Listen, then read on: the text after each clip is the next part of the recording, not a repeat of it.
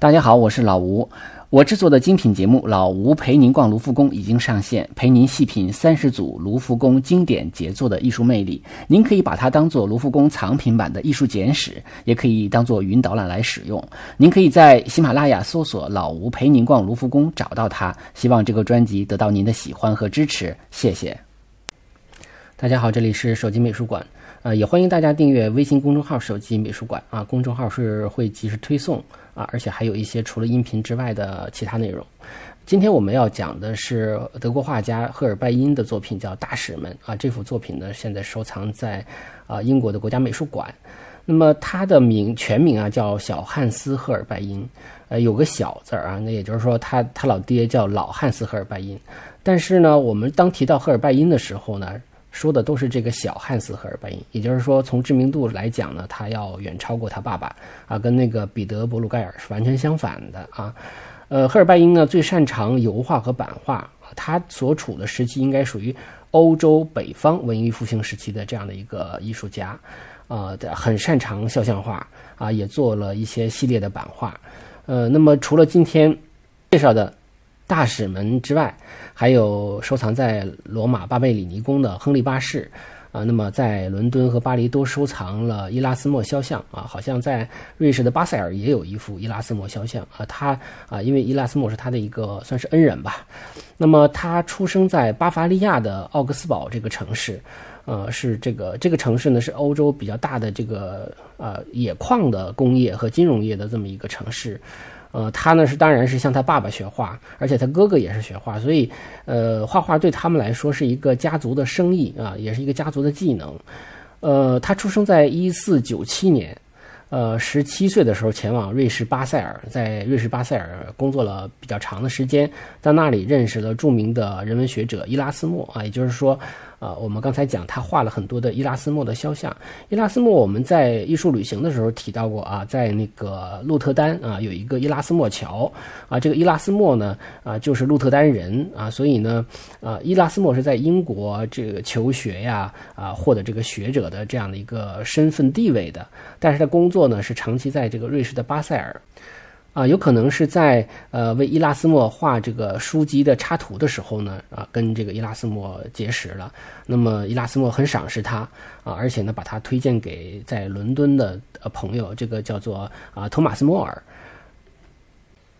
在巴塞尔工作期间呢，呃，这个赫尔拜因还为巴塞尔市长。呃，市长的这个夫妇画像，那么讲在肖像画界可以说是一举成名啊。那么他当然他为伊拉斯莫画像，主要是为了表达一种感谢吧。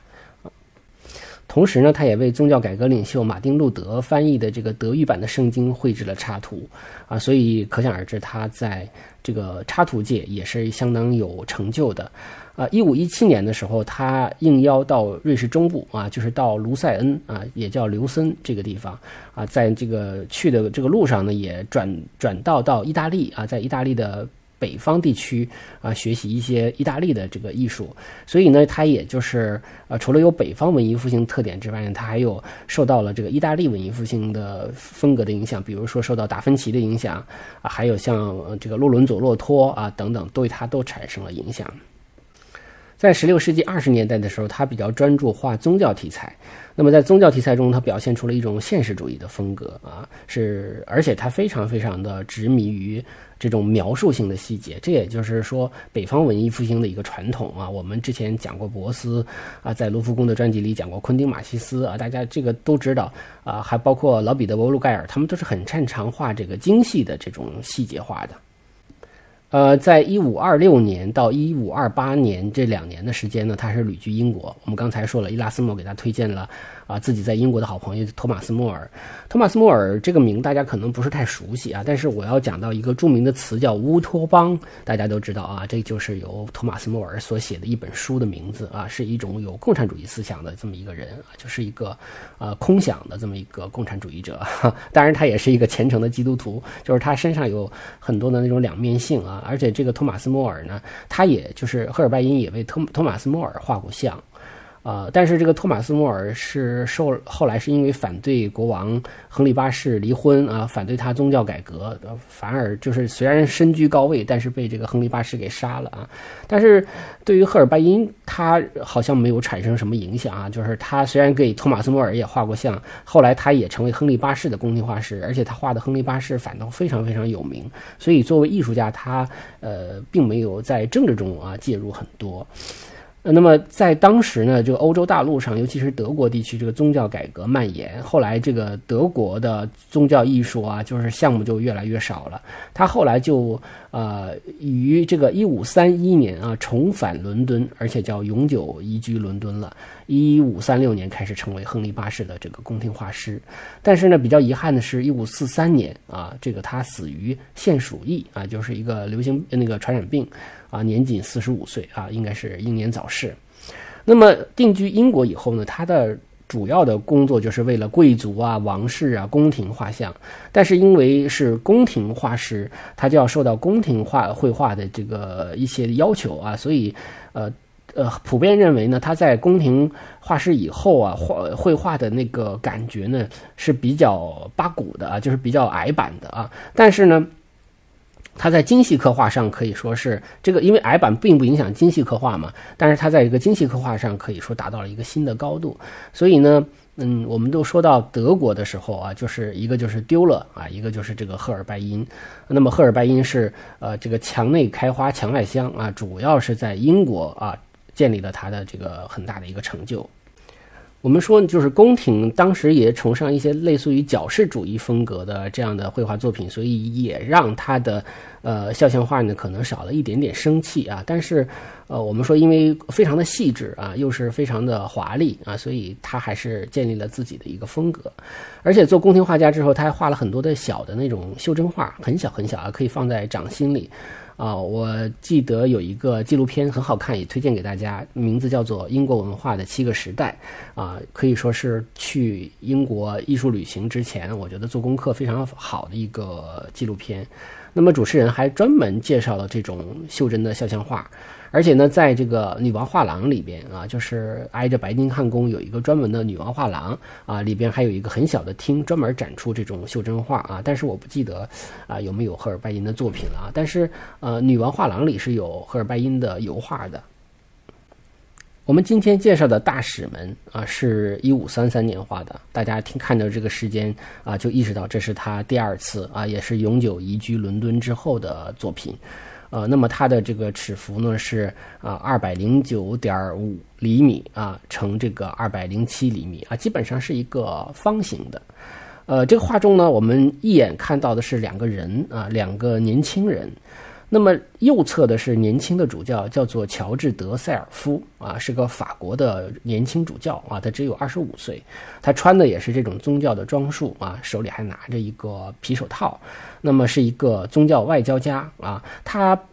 曾经被派往罗马教廷，后来作为使节出访威尼斯，那么这次又到了伦敦啊。他其实是很多的工作是来调停天主教徒与新教徒之间的分歧啊。他我们刚才说他非非常年轻嘛，只有二十五岁，而且这个二十五岁呢特别有意思，是在这个画中呈现出来的啊，就是我们可以看到他右胳膊压着一个书。那个书书脊上啊，书页的那个页脊上写着拉丁文字和数字二十五啊，这就表明他的这个岁数。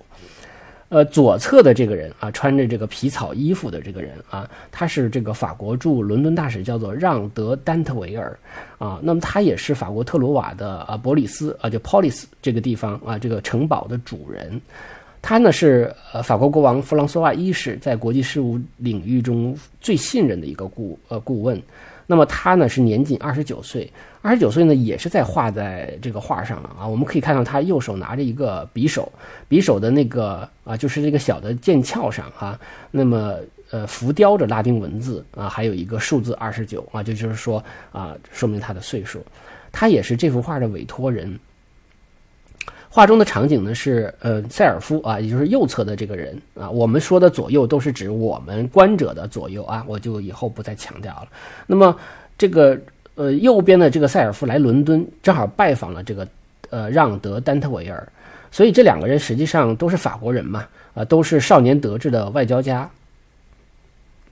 那么，由于塞尔夫他本身就是调停天主教和呃这个新教之间的关系，所以他们一般是认为啊，这个塞尔夫也好，还是这个丹特维尔也好，他们主要是调停亨利八世和这个教廷之间的关系啊。因为当时呃，亨利八世是因为想闹离婚啊，教皇不同意，所以呢就跟教皇之间产生了分歧啊。我们说，因为亨利八世呃跟他的这个第一任王后叫做凯瑟琳啊，就是呃。这个闹得很不痛快，他是想离婚，但是这个教皇不同意。那么在画这幅画的时候呢，嗯，大概就前几周啊，不是画这幅画的时候，就是这个画中呈现的这个时期，因为画画还要有个周期嘛。那么就是这两个人相遇的这个时期呢，前几周，呃，亨利八世刚刚秘密的啊娶了他的第二任王后，叫安妮·柏林啊，而且在一呃一五三三年的九月份就生下了这个女儿。那这个女儿就是未来大名鼎鼎的伊丽莎白一世女王啊，都铎王朝的最后一任啊这个国王啊。但是根据历史的记载呢，呃，法国国王弗朗索瓦一世啊，他是实际上是支持亨利八世的啊，是因为他当时也是希不希望啊教廷在整个欧洲的势力越来越大啊，所以他当时是跟亨利八世结盟的，而同时结盟的还有像德国的一些新教的势力。啊，甚至是一些这个呃，像土耳其的苏莱曼大帝啊这样的一些政治势力啊，那么这块我们就不延展了，因为跟这个画没关系。呃，弗朗索瓦一世的这个肖像画，我们在卢浮宫的呃，就是我讲的那个啊，老吴陪您逛卢浮宫这个专辑中有有讲到啊，大家有兴趣可以去听。呃，所以呢，我们从这样的一个历史背景来分析的话，丹特维尔啊，也许是因为他是作为法国。呃，驻英国的这个伦敦的大使嘛，所以他也许是奉弗朗索瓦一世呃这个一世之命来表达一种支持的意图，也未可知啊。所以我们对他的外交任务究竟是什么啊，这也是只只能依据一些历史背景来进行猜测了。当然，实际上亨利八世不管你是劝和也好，还是支持也好，实际上亨利八世最后也确确实实是跟教廷最后闹掰了啊，决议进行宗教改革，就让这个英国的这个呃。这个国就是英国的国教啊，成为了呃脱离开教廷的这么一个独立的一个宗教系统啊，实际上就让英国的国教变成了一个新教了啊。但是呢，这个新教又变成又实际上又是一个不怎么新的新教，就是它很接近于天主教，只是不再听命于教廷了啊，是这样的一个背景。我们还是回到画面中来啊，我们已经认识了这两个人，也知道了他们与亨利八世之间的关系，他们两个人之间的关系。所以，我们说单人的肖像画，我们看过很多啊，但是两个人的肖像画就比较少。有的话，一般也都是亲缘关系，比如夫妻间呐，或者是兄弟姊妹之间呢，啊，但是这两位的关系啊是朋友关系。所以，这幅画的第一主题应该是友情啊，就像我们现在跟谁关系好啊，总是希望跟他能够拍个合影啊。但是合影是容易的，是吧？有照相机了，尤其是现在拍照手机，对吧？这个很方便。但是肖像画的合影就难多了啊，因为要。请画家还要要花很大的价钱啊，要要付出很多啊，所以呢，而且还是这么大的一个尺幅的画，两米多见方的这么一个画啊，说明这个友情是非常的不一般。而且我们看到这个画中左边的丹特维尔他是主人啊，所以他站的稍微往前一点点。那么塞尔夫是来访的客，那低调的往后退后了一点啊，所以呢，这也能显出主客之间的差异。这种细小的差异呢，在画中都有呈现。那么这幅画除了这两个人之外呢，它呈现最为惊人的就是大量的细节，啊，有大量的人文、科技、历史的这样的一些信息啊。两个人靠着一个架子，架子上摆满了各种各样的东西啊，当然都是为了展现两个人的学养和地位。这个画的这个背景呢，是一块绿色锦缎的窗帘儿啊。有研究表明，其实这个帘子后边并不是窗子，而是一面墙啊。因为在当时呢，使用。呃，这个墙面的帘布来，呃，可以保暖，可以防潮。包括我们经常在大型博物馆中看到的挂毯，其实也是有同样的作用，保暖防潮。当然呢，它们也通常会做得比较漂亮啊，从而具有了一种装饰性的这个作用。从两个人的着装上来看呢，也穿得比较厚，对吧？这个厚重的皮毛大衣啊，啊或者是像塞尔夫的这个袍子、袍服啊。当然这种。呃，比较厚的衣服呢，也容易会显得比较华丽啊。当然，同时也证明了这个房间里呢不太暖和，对吧？呃，在微课啊，在就是我讲过一个微课叫《五十五位艺术大师》的啊这样的一个微课中呢，那么我我对赫尔拜因的总结就是：皮草控啊，是一大家如果看到一个画中画的皮草画的非常的精细的话，呃，估计这个。大概就是赫尔拜因的作品了啊，他对于细节和真实的这个呈现技术有一种痴迷，而且尤其喜欢画皮草衣服啊。可能一来可能是就是原因，可能是这个那时候穿这个的比较多，但可能并不好画。第二个是呢，他也想借此来展现他的这个技巧啊，赢得声誉啊，赢得更多的订单啊。我想他可能有啊这些作用，包括同样在伦敦国家美术馆收藏的伊拉伊斯呃。啊，伊斯兰啊，伊拉斯莫的这个肖像啊，这个画呢，应该就在大使门这幅画的旁边啊。大家去现场的话呢，不妨一起看一看。那个也是画了一个皮毛的这个领子啊，那个皮毛 远远看起来的是真的是有一种乱真的质感。所以这幅画也好，还有伊拉斯莫也好，我都会给大家啊这个放这个局部的图啊，或者是那个伊拉斯莫是。整体的图，大家可以呃看一看。当然，也欢迎大家去订阅这个啊，我曾经讲过的这个微课啊，五十五位艺术大师啊，大家可以搜索这个关键词就能找到。那么我们说呃，让德丹特维尔穿了一件猞猁毛皮的啊这样的一个黑色大衣，而且特别有意思的是，他衬了一件粉红色的丝绸衣服啊，而且还带着有吊坠的这个金项链。当然了，这些细节你在现场现场也未必看得清楚啊，因为，呃，这个画呢虽然很大，但是这些东西都很小啊，而且还隔着防护栏，对吧？我们看到这个金项链上边是天使长米迦勒的形象啊，我会把这个放大给大家看。那么我上边是长着一对金翅膀，对吧？而且跟这个巨龙，也就是撒旦搏斗，所以呢，大家分析这可能是圣米迦勒骑士团的徽章。所以呢，我们看到着装就能看到，呃，几种不同的质感啊，皮毛的质感啊，它画的很好很好。这种光亮细滑的丝绸画的非常的这个逼真，还有这种金属的质感啊，这个金的项链和吊坠，而且它的帽子啊，你如果仔细看的话啊，如果你戴着个高倍望远镜啊，可以看一下，就是它帽子上还有一个斜的这种骷髅的徽章，这个骷髅的徽章是他个人的标记。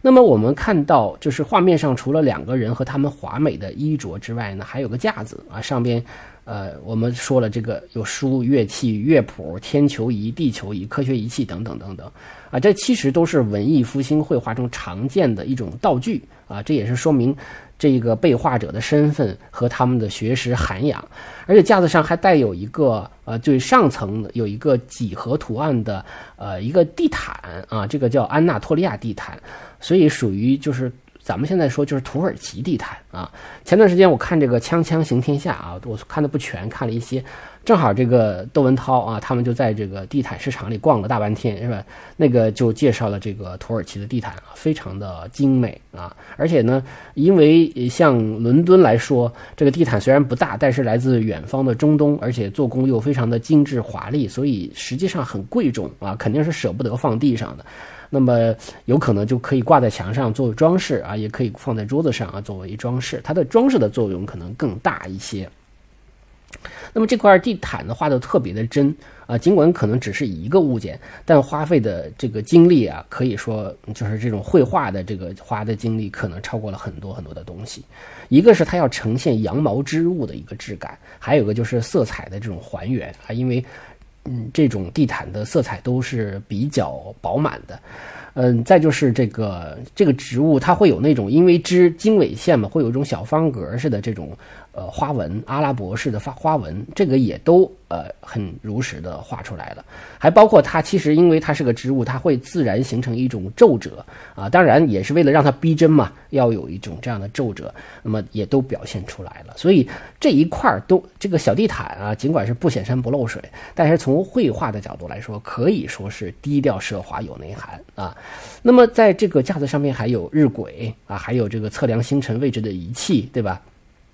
啊，主要是用于航航海，在上层放了一个天球仪啊，也就是星象仪，用来寻找和标记星辰啊、月亮啊、行星位置的。那么星星呢？呃，这个上面的这个图案呢，是星星是呃以金色作为呃这个图案来强调的。那么这个底底下边呢，有一些这个像动物的图案，实际上就是星座啊，作为衬底。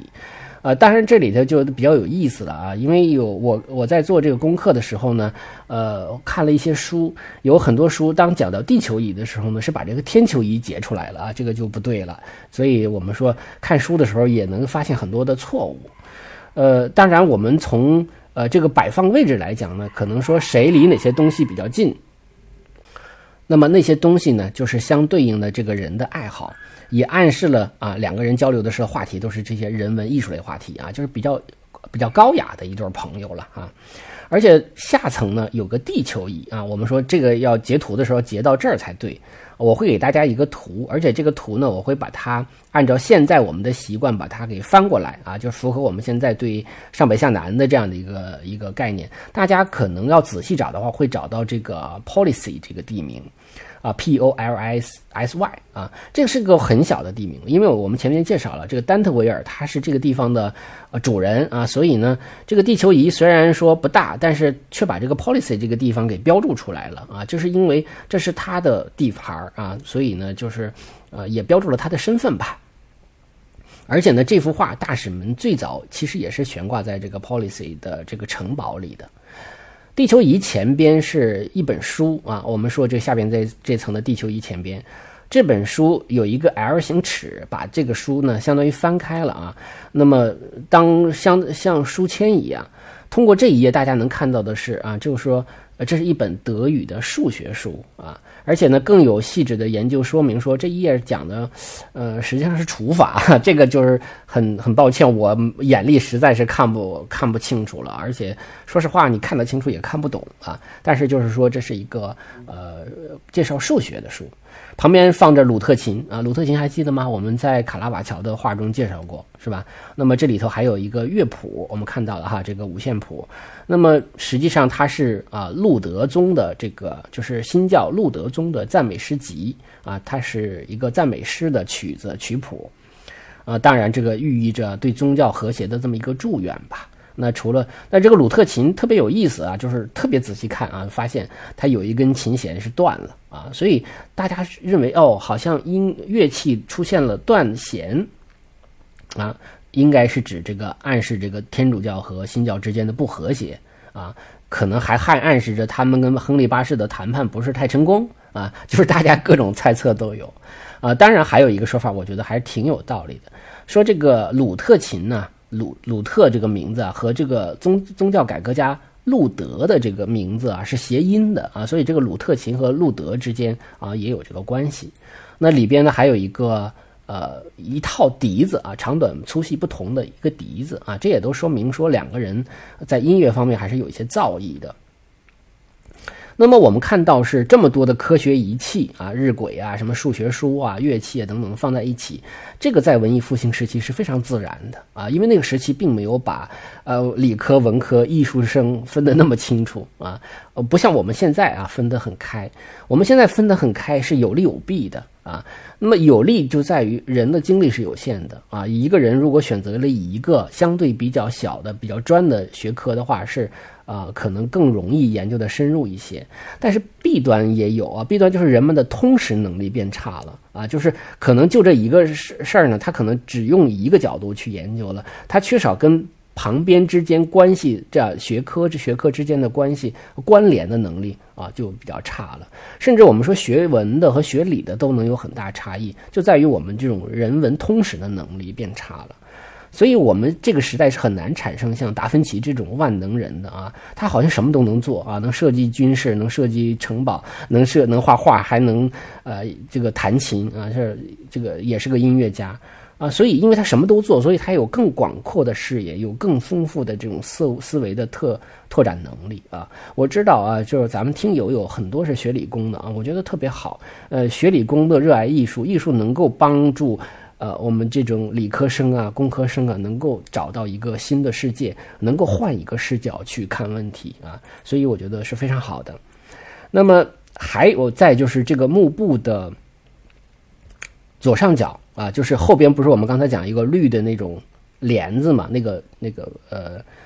呃，在这整个画面的左上角啊，我们可以看到它露出了一角啊，非常小，可能很多人都看不到这一点。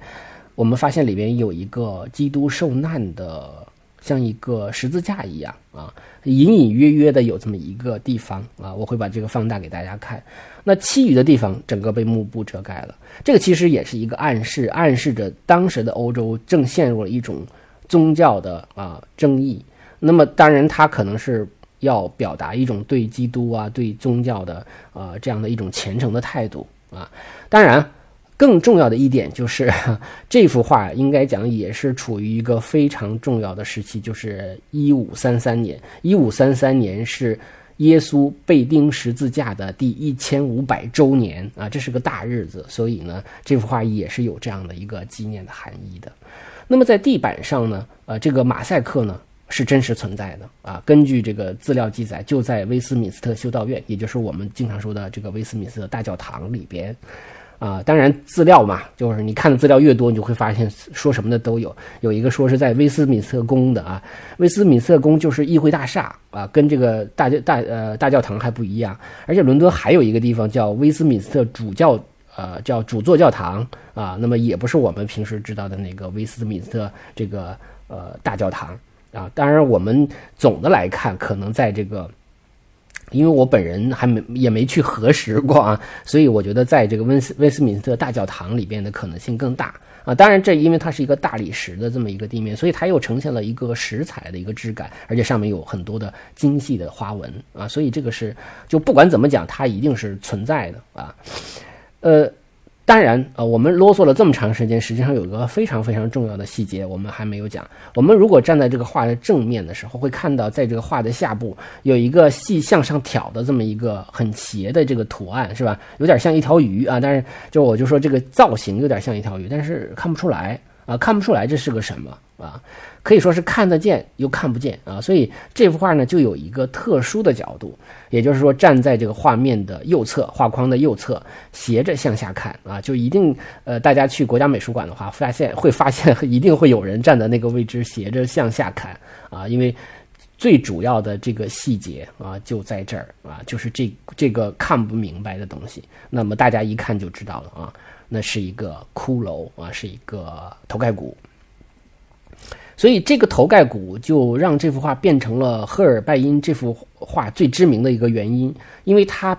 它就变得非常的复杂和充满谜团了。就是这个骷髅为什么会出现在一个两个年轻人的这个画像里边，哈，肖像画里边，而且它又要表明什么？所以，呃，其实骷髅我们一个说，就让丹特维尔他本身就是骷髅，就是他的一个标记。而骷髅呢，在中世纪基督教中，它就是一个代表死亡嘛，它是它是一种呃表达什么灵魂救赎啊、天国地狱啊等等这些宗教经典问题的这么一个反应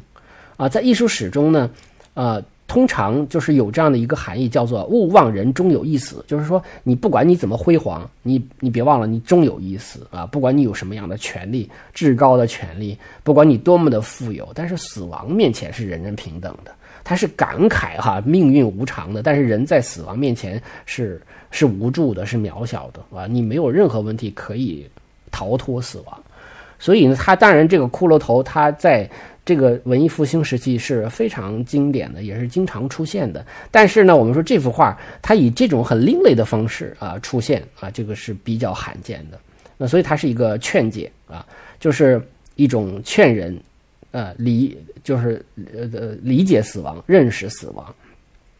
当然了，它也是平衡了这个画面中那种富足奢华的场景啊、道具啊，还有服饰啊啊，所以它本身和这些东西都是呃正好是相呼应的。所以，当你站在这个画面的右侧看到了这个骷髅的时候，啊，那么正面的那些华服啊、那些道具啊啊、那些很很金光灿灿的东西就看不见了。啊，所以呢，死亡是一体两面的啊，是一切事物的本质，所以有点像一个硬币的两面，看到了这面就看不到那一面，看到了骷髅就看不到华丽的一面，看到华丽一面就看不到骷髅，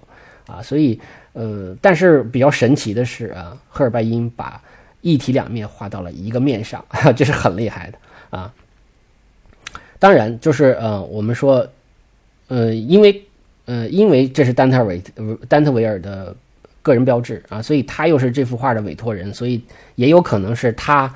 呃，委托了这个赫尔拜因啊，让他把这个骷髅啊以这样的形式再重新的呈现一次。而且根据一些资料的记载，这幅画在十六世纪的时候呢，画框啊是比这个画布要高出很多，而且在这个右侧的画框上是专门钻了一个窥视孔，大家站在那个窥视孔就能够直接看到呃骷髅的啊这个最佳位置啊，就能一下子就能看到，就不用你自己再找来找去了，是吧？你通过那个孔就能够看到。当然，也有人说，呃，在这个地方画了一个骷髅，也有可能跟它摆放位置有关系啊，它有可能是因为。摆放在楼梯的侧边啊，因为楼梯的侧边基本上很少有人站在楼梯上去看，就侧过身来看墙，对吧？你都是一边下楼一边就侧面就看到了这个骷髅。嗯，我不是很赞同这个说法啊。啊，我觉得一方面这幅画其实它是不需要站在楼梯上啊啊，而而是要最好是跟它处在一个平面一个水平面上，这样的话人的身高就自然形成了一个向下斜的这么一个角度啊，所以这个时候其实看看到骷髅反倒是正好的。如果你在放在楼梯上的话啊，人可能站的就比较高啊，所以这种虽然楼梯是向下的啊，但是也可能你看的角度就有点过高了啊，未必是最恰当的一个角度。呃，还有一点，我觉得是，这个骷髅它并不是让你时时刻刻看到它的，它本身就是个谜团，它的目的就是让你看到，看到它又看不到它，就是看到它你又不知道它是什么，然后你再去解答、解读它，就像猜谜一样，找到那个看这个呃骷髅的角度。所以，如果说你上楼下楼随随便便就能够看到，那感觉就没有什么意思了，对吧？而且又是这么大尺幅的一幅画，放在楼梯旁边，岂不是也是很可惜呀？那么这块内容，我觉得当然还有一点就是炫技啊，他用这种方法来表达。你看我变形画画的这么好啊，这么有趣的画法我都会啊，他可能也有这样的一个想法。其实呢，在古代呢，一直存在着这样的一种变形画啊。我在这个国家博物馆讲过一个展览，叫《启蒙的艺术》啊，德国呃来的一个展览，它里边就会有一种叫做圆，就是叫。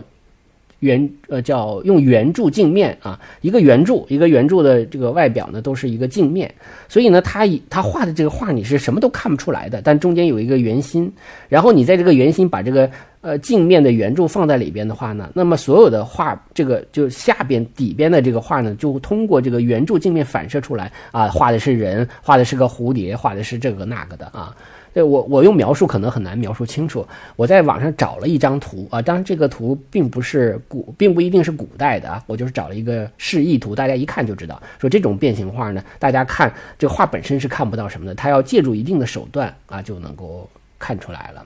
但是也有人问说啊，这种画是怎么画出来的啊？有有比较专业的人认为是用打格子的方法啊，先把。先把格子打出来，然后呢，把这个骷髅画出去啊，画上去，然后再把每个格子按比例拉伸啊，这样的话就画出来了。但是我现在想，如果对于我们现代人来说就很容易了，对吧？因为因为我们可以用投影仪，对吧？我们可以在侧边投，像斜向画布投上去，这样的话把这个骷髅投在墙面啊，投在这个画布上面，就很容易就这个稿就出来了啊。所以呢，当时有没有辅助设备啊？这个暂时没有史料证实啊。所以大家猜测是打格子啊。所以呢，这个具体的是怎么画出来的，我们也只有想象了，或者是啊，依据这些美术史家们的研究啊。是有这样的一个东西了。那么在呃这幅画呢，我就基本介绍到这儿啊。呃，我会在喜马拉雅的图文里啊放一个和微信公众号放一个链接啊，一个百度网盘的链接，呃，会给大家提供一个高达二百多兆的这幅画的原图啊。大家呢，因为我不知道喜马拉雅会不会屏蔽啊，但是微信里头一定会有的，大家可以到啊，至少到微信里头可以去。啊，下载这幅画啊！大家如果电脑允许的话，能把它打开就可以看很多很多的细节，非常有意思。呃，那么呃，这呃，这个最后呢，还要啰嗦一下啊，手机美术馆版权属于播主老吴本人啊，未经允许不得在任何媒体啊、电台啊、平或者是互联网平台上使用。那么当然，最后还是希望大家多多的转发，哎，来支持老吴的这个节目。呃，在节目的最后呢，我给大家播放一首鲁特琴的曲子啊，因为，呃，之前呢曾经加过音乐，但效果不好啊，就是作为背景的，大家听起来有点乱。但我个人觉得，就是如果在这个内容里边涉及到可能跟音乐有关的话啊，在节目的最尾部啊，可以适当的加点音乐。所以今天我就尝试着放一个。呃鲁特琴演奏的音乐啊，这是演奏的巴赫的曲子啊，我会把曲名啊也放在上边，大家可以就是喜欢听就接着听完是吧？不喜欢听咱就关掉呗，是吧？啊，今天节目就是这样，再见。